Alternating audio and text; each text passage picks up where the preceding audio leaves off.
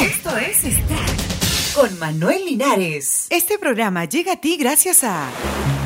Quiero que todo esté cerca, pero rápido. Cuando, cuando escucho me gusta porque hace bulla y se mueven los colores. Y también hay varias cosas para ver.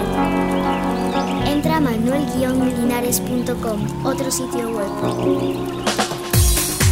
Caen ventas de álbumes, aumentan descargas por internet. El informe difundido el miércoles por The Nielsen Co. señala una tendencia que preocupa a la industria discográfica, a la cual le resulta difícil realizar ganancias cuando los consumidores compran temas sencillos en lugar de álbumes. La venta de álbumes físicos cayó en 20% a 362.6 millones, comparado con 450.5 millones. En tanto, las ventas de álbumes digitales aumentaron en 32%, con 65.8 millones de unidades. Las ventas de track digitales realizadas a través del iTunes Music Store de Apple y otros sitios de Internet aumentaron 27% a 1.070 millones con respecto al año anterior, superando por primera vez la marca de 1.000 millones.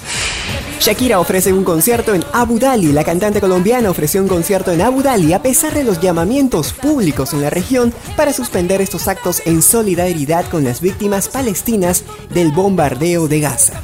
El emir de Dubái ordenó esta semana la cancelación de todos los festejos que estaban programados para la Noche Vieja en solidaridad con los palestinos de Gaza. Decisiones parecidas han sido adoptadas en otras capitales de la región, incluida El Cairo, la mayor ciudad del Oriente Medio. Muere Vincent Ford, el compositor de la canción No Woman No Cry de Bob Marley.